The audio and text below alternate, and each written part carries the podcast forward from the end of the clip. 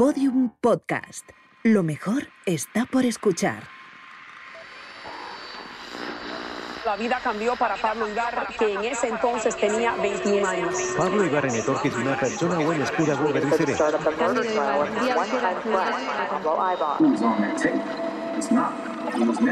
es un, es un joven Pablo Ibarren causa luzean eta justizia nagusiaren ustean En el Corredor de la Muerte, un podcast de Movistar Plus producido por Podium Studios.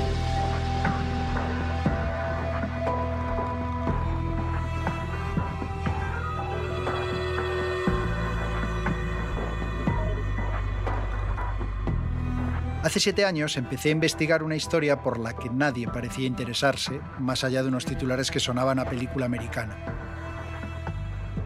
Miami, un hombre de origen español, una acusación de triple asesinato, un juicio larguísimo y rocambolesco, lleno de recovecos e irregularidades, idas y vueltas, y la cárcel. Pero no una cualquiera, la única en la que sabes cuándo vas a entrar, pero de la que no sabes si saldrás vivo. Soy Nacho Carretero y esta es la historia de Pablo Ibar en el Corredor de la Muerte.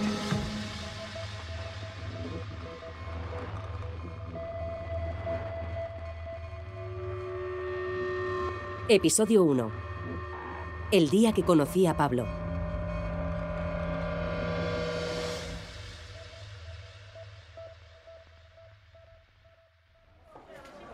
En la primavera de 2012 yo trabajaba en el diario Qué, un periódico gratuito que trataba de sobrevivir en medio de la crisis económica.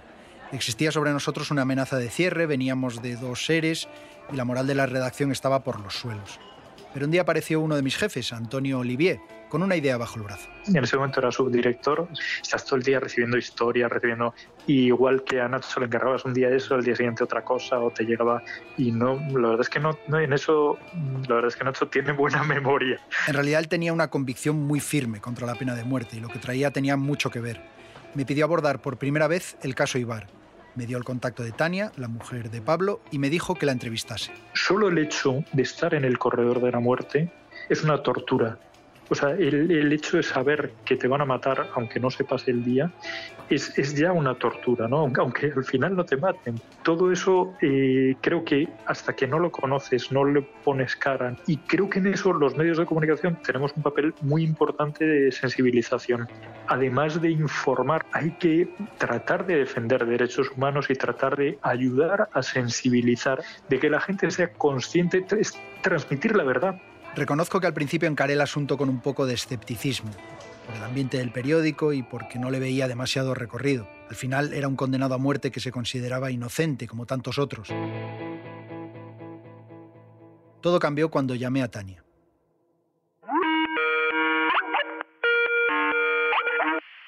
Hello, Tania. Hablamos durante casi una hora. A los cinco minutos ya sabía que había algo especial y a los diez me dije que debía seguir este caso y estas vidas, la de Tania y por supuesto la de Pablo. Él era el tipo de chico que caía bien a todo el mundo. Cuando la gente estaba alterada o se peleaba, él era el que decía, no, no, no hay necesidad de hacer esto. Era una persona amable, ¿sabes? Le acusaron y es algo que nunca entendí. Cuando escuché lo que había ocurrido no me lo podía ni imaginar, porque ese no era Pablo. No es la persona que conocemos ni la persona que están intentando construir. No está en su ADN y nunca podría ser él. No me lo creo.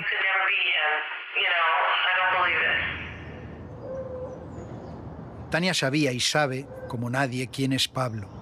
Ella vive junto a él un infierno desde hace 25 años, desde muy poco después de conocerse y convertirse en pareja. ¿Pero qué pasó?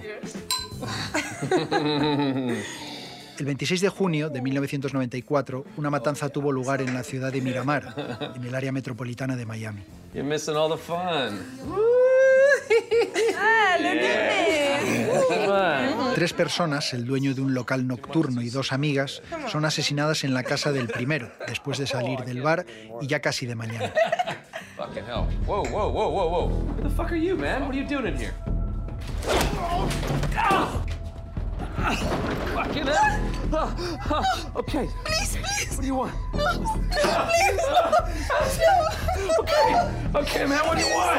What do you fucking want? I got money. Jesus Christ.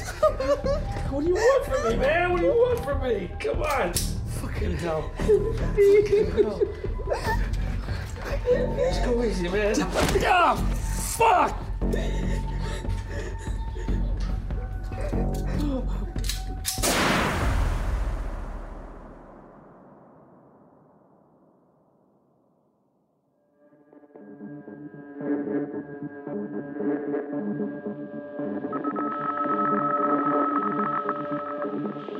Crimen aparece grabado por una cámara de seguridad instalada en la casa y en el último momento se ve, aunque borrosa, la cara de uno de los asaltantes, un hombre que parece latino, con pelo corto y bigote. Inmediatamente la policía hace un retrato robot con esa imagen.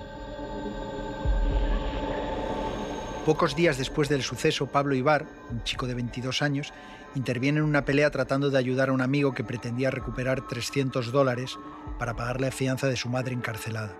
Pablo termina detenido ese día. La policía compara su cara a la del retrato robot y lo convierte inmediatamente en sospechoso número uno. En un eje cronológico interminable es enviado a la cárcel, enjuiciado y condenado a muerte. Hay recursos y apelaciones, el juicio se repite y entonces, un cuarto de siglo después, no sabíamos si Pablo moriría en el corredor o saldría libre y podría escuchar desde fuera cómo se cierra la puerta de la cárcel.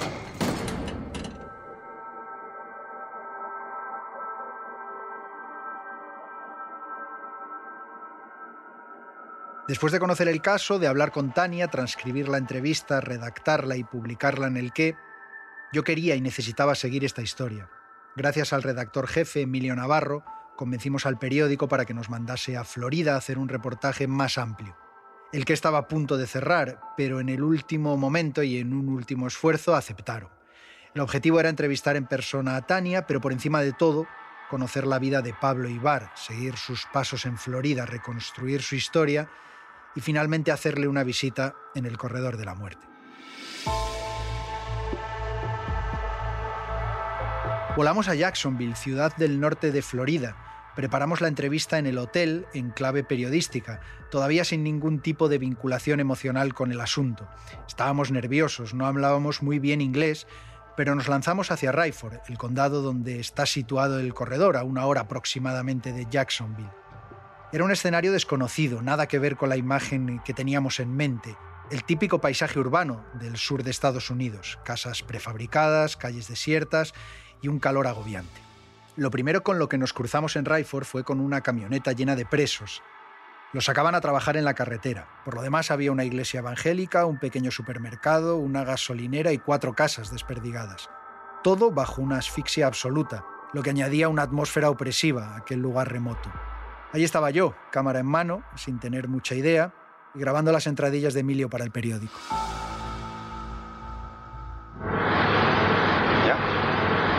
Es la iglesia de Rayford, la iglesia baptista. Ayer se celebró el Día del Padre, como en todo Estados Unidos.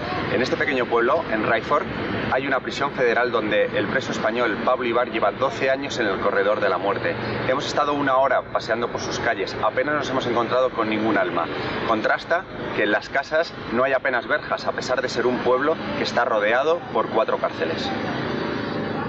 Y llegamos al corredor eran unas instalaciones gigantes con dos complejos diferenciados. Al entrar había policías tal y como uno se imagina, camisas de color crudo, botas y kilos de más. Pasamos el arco de seguridad y revisaron el inmenso papeleo que habíamos gestionado desde España. Todo bien, en Estados Unidos no tienen problemas en que entrevistes a un condenado a muerte porque no tienen nada que ocultar pero sí son muy estrictos. Tienes que decir qué material exacto vas a llevar contigo. Si llevas cuatro bolígrafos en vez de tres, vas a tener problemas. Así que Emilio y yo llevamos todo medido y entramos, y entramos, y entramos. Nos llevaron por un pasillo de barrotes, enrejado el techo y las paredes. Íbamos acompañados por un policía que nos contaba anécdotas, como si llevásemos toda la vida allí o como si estuviésemos paseando por el campo. Nos metieron en una pequeña cabina. Enfrente, un cristal con un interfono.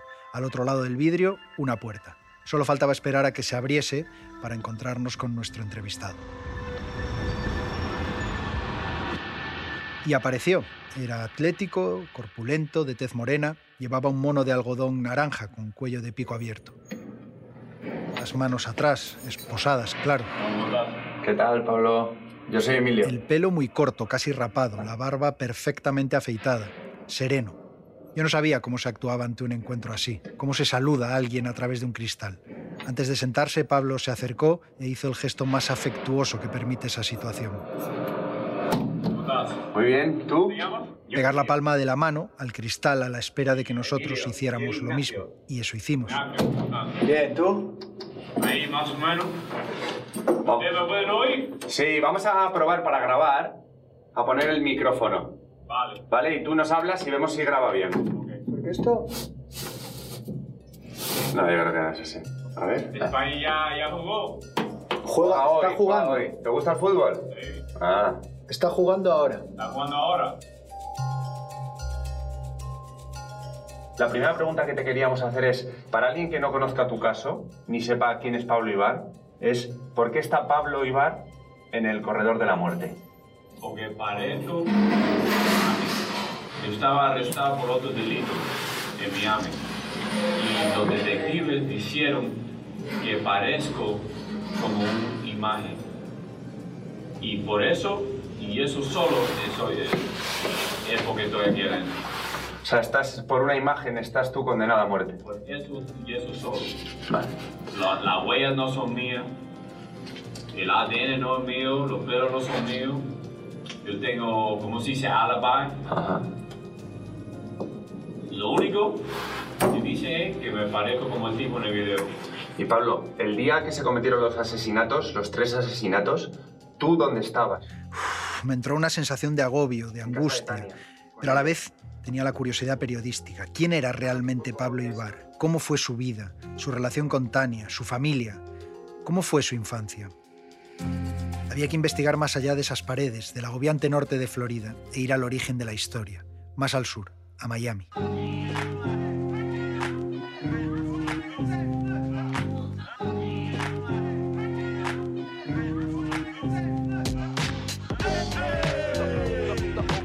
Todo comienza en 1968, cuando Cándido Ibar, jugador de pelota vasca, pelotari, emigra a Estados Unidos para ganarse la vida en uno de los frontones más importantes de Florida. Allí conoce a Cristina, de familia cubana. De su matrimonio nacen dos hijos, Pablo y Michael. Lo hacen en Hollywood, al norte de Miami. Una autopista divide esta zona en dos partes, una más acomodada y otra más humilde. Ellos nacen y crecen justo en la frontera, algo que les va a marcar la infancia, pues según cuentan Cándido y Michael, ellos se veían en el medio de todo. Eran una familia que no era ni de clase alta ni de clase baja, ni de origen europeo ni de origen cubano, pero que no tenían problemas de integración. En este escenario crecen Michael y Pablo. ¿Cómo era Pablo de pequeño? ¿Tú lo re- tienes recuerdos? Travieso, Era travieso. travieso. Bueno, no podía dejar solo un segundo, te tiraba todo. Era muy travieso, muy activo, muy, eh, muy atleta también. Tremendo atleta era. No grande, pero hoy también ya le ves cómo está, ¿verdad? Sí, sí, sí. Los brazos que tiene. Que tenía una velocidad. Ese sí salió allí. Michael no. Ya, Michael es buen atleta, pero no de ese nivel. ya. Pablo, el nuestro. Tú me habías dicho otra vez que hablamos que, que Pablo hubiera sido un buen jugador de pelota. que- Seguramente, aunque era un poco tarde, pero seguramente sí, porque tenía esa garra, ese toque, ese nervio, ese saltar, esa velocidad, sobre todo velocidad aquí. Ya. Pero bueno, le dio la pelota. También Michael, el hermano pequeño, me habló de la condición atlética de Pablo y lo hizo con admiración, y de su carácter sociable. he had that kind of talent. Él tenía ese tipo de talento en cualquier deporte al que jugase, ya fuera fútbol o béisbol, era siempre el mejor, el más rápido del equipo. and then he's five years older than you. Para mí, imagínate, si ya admiras a tu hermano, si además es cinco años mayor que tú y el mejor de la ciudad en cualquier deporte, era como un héroe, sí. Y realmente un tío genial. Tenía muchos amigos. Siempre parecía adelantado a su edad. Pablo es un chico maduro para su edad, una figura casi paterna para su hermano pequeño y alguien a quien respetan en las calles.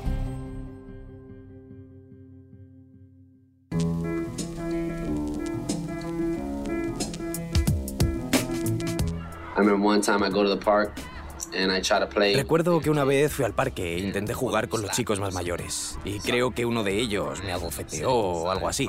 Me puse a llorar y cuando estaba sentado apartado a un lado, apareció Pablo con su bicicleta.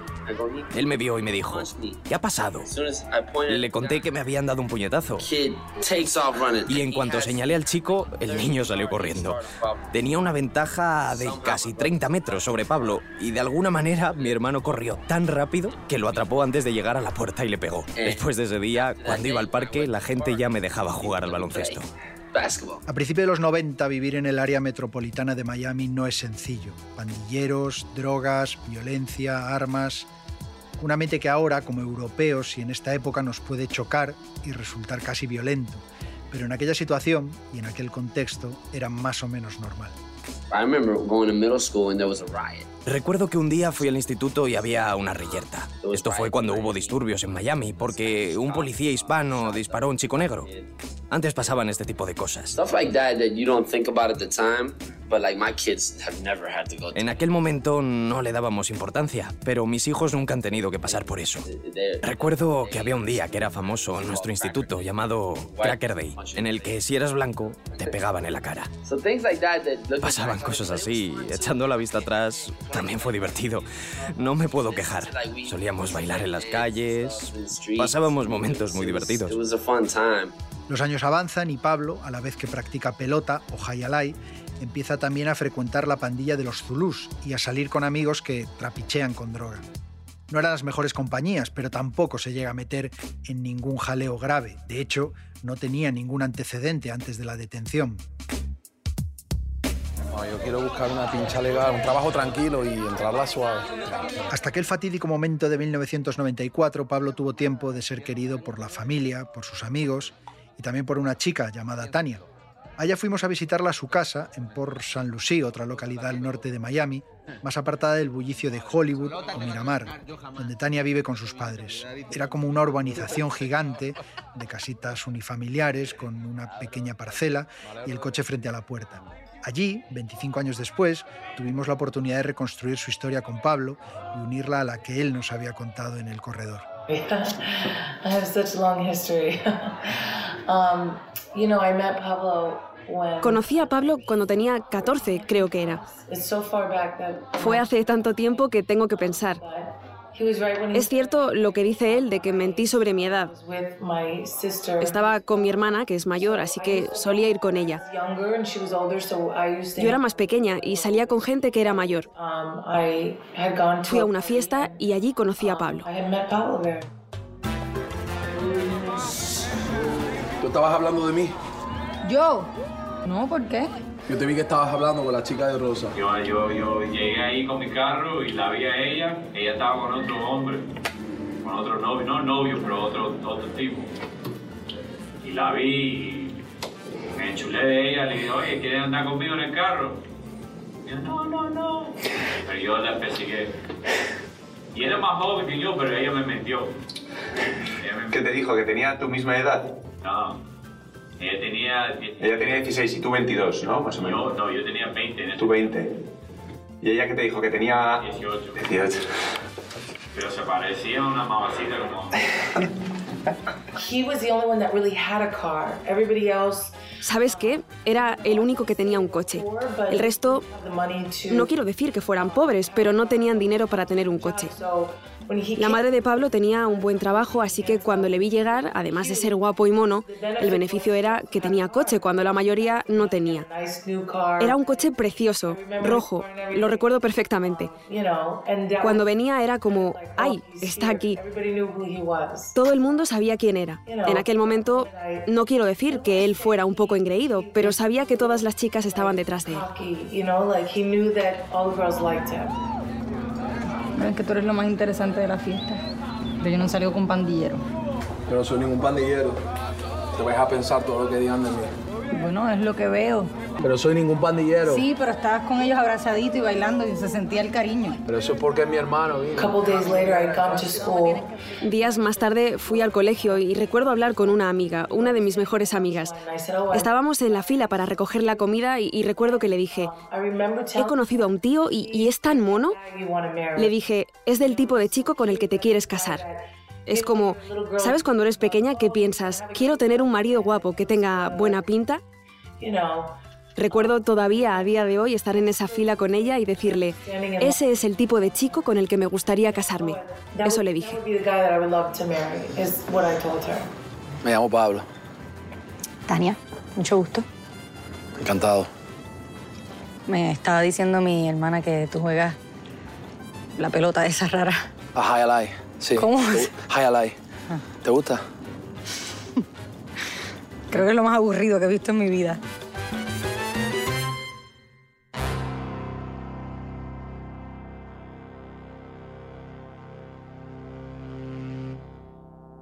y de repente, como en un mal sueño, se entera de que aquel chico que acababa de conocer estaba arrestado, una pesadilla que comparte sin saberlo con Cándido y con Michael.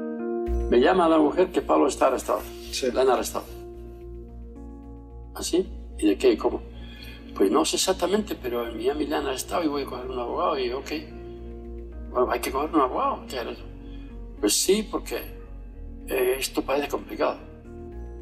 ¿No? Ok. Pues coge un abogado entonces. Pero de repente, que no le dejan, no le dejan libre. Que no sé qué, que quieren traspasar a... Bravo, esto es en Miami. So first he gets arrested in Miami. Shortly Así que primero es arrestado en Miami. Poco después quieren implicarlo en el caso del triple homicidio porque se parece al tipo o lo que sea. Entonces las noticias comienzan a salir. Y luego alguien dice que saldrán las noticias o las noticias del Canal 7 a las 5 en punto. Pusimos las noticias, lo recuerdo perfectamente. En la habitación estábamos con mi madre, mi tía Gloria, el tío Tony y algunas personas más. Y luego, cuando lo mostraron y mostraron el vídeo, una, una pequeña parte del vídeo, enseñaban a las tres personas asesinadas y decían que el culpable era Pablo. Fue como, como si hubiera sacado todo el aire de esa habitación. Nos quedamos en shock. Fue, fue un completo shock. Así que fue un momento muy impactante. Como cuenta Michael, desde esa fecha en que es trasladado a la comisaría, Pablo no ha vuelto nunca a estar libre. Es 14 de julio de 1994.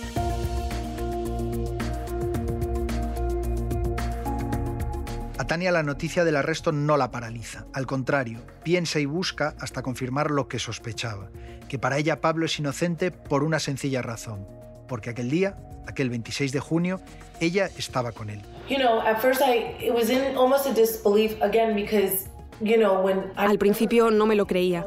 Recuerdo que una amiga me llamó y me dijo, han arrestado a Pablo. Y pensé, ¿por qué? ¿Qué ha hecho? Cuando supe por qué era, me resultó muy difícil asimilarlo. Pensar que era una persona con la que yo había estado, que era tan peligroso y que, Dios mío, yo había estado saliendo con esta persona. Pero luego cuanto más pensaba en ello, más pensaba en dónde había estado yo aquel día.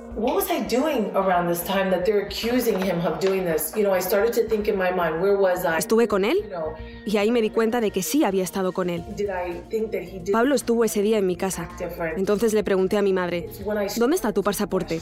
Porque creo que esa es la semana que estuve con Pablo. Y ella me dijo, no, no creo. ¿Sabes? Creo que ella, al principio, no quería que me involucrase. Me decía, no digas nada, podría ser peligroso. Pero necesitaba saberlo. Le dije, mira el sello de tu pasaporte y así podremos decir si estuvo o no. Creo que unos días después trajo el pasaporte y supe definitivamente que esa era la semana que Pablo pasó en mi casa.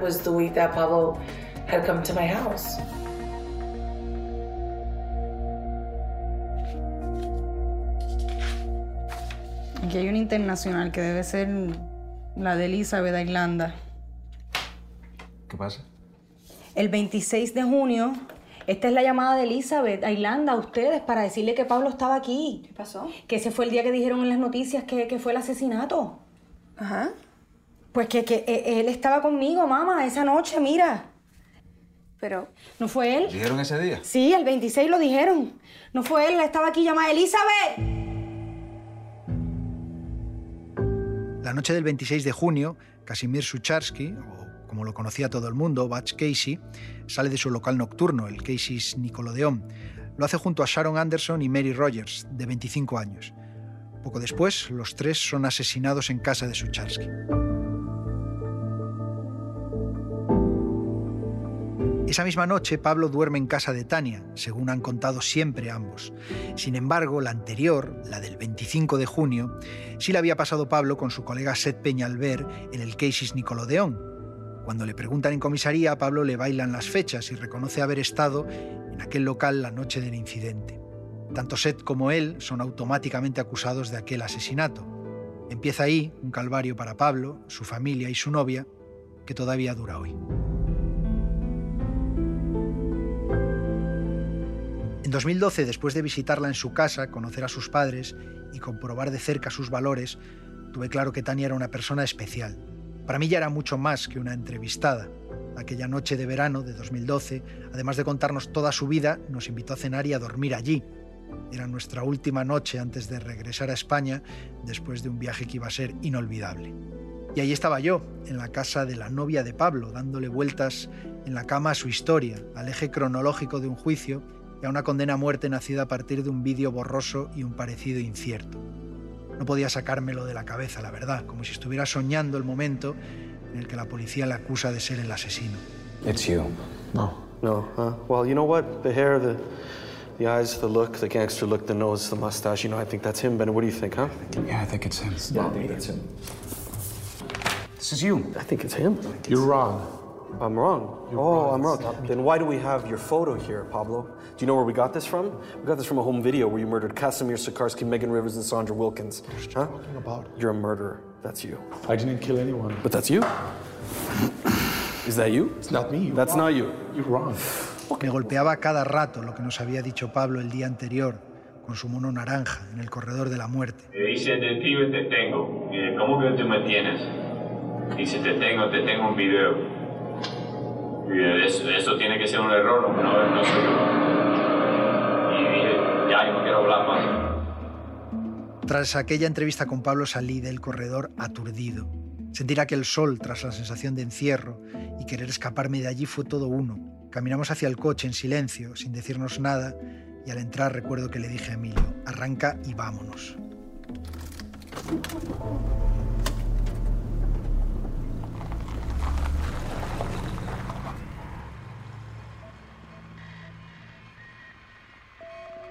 Nos despedimos de Florida, volvimos a Madrid, escribimos el reportaje y por primera vez el caso Ibar tuvo algo de recorrido en España.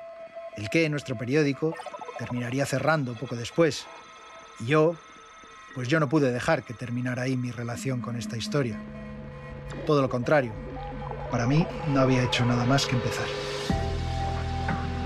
En el Corredor de la Muerte, un podcast de Movistar Plus producido por Podium Studios. Narrado por Nacho Carretero, escrito por Arturo Lezcano y Jimena Marcos. Realización y diseño sonoro, Roberto Maján. Producción, Jesús Blanquiño. Producción ejecutiva, María Jesús Espinosa de los Monteros. Responsable de Transmedia de Movistar Plus, Miriam Lagoa. Con las voces de Inés Vila y Jesús Blanquiño. Este podcast incluye fragmentos de la serie de televisión En el Corredor de la Muerte de Movistar Plus, protagonizada por Miguel Ángel Silvestre como Pablo Ibar y Marisé Álvarez como Tania Ibar Quiñones. Todos los episodios y contenidos adicionales en podiumpodcast.com y en elcorredordelamuerte.movistarplus.es. También puedes escucharnos en nuestros canales de Spotify, iTunes, iBox y Google Podcast y en las aplicaciones disponibles para iOS y Android.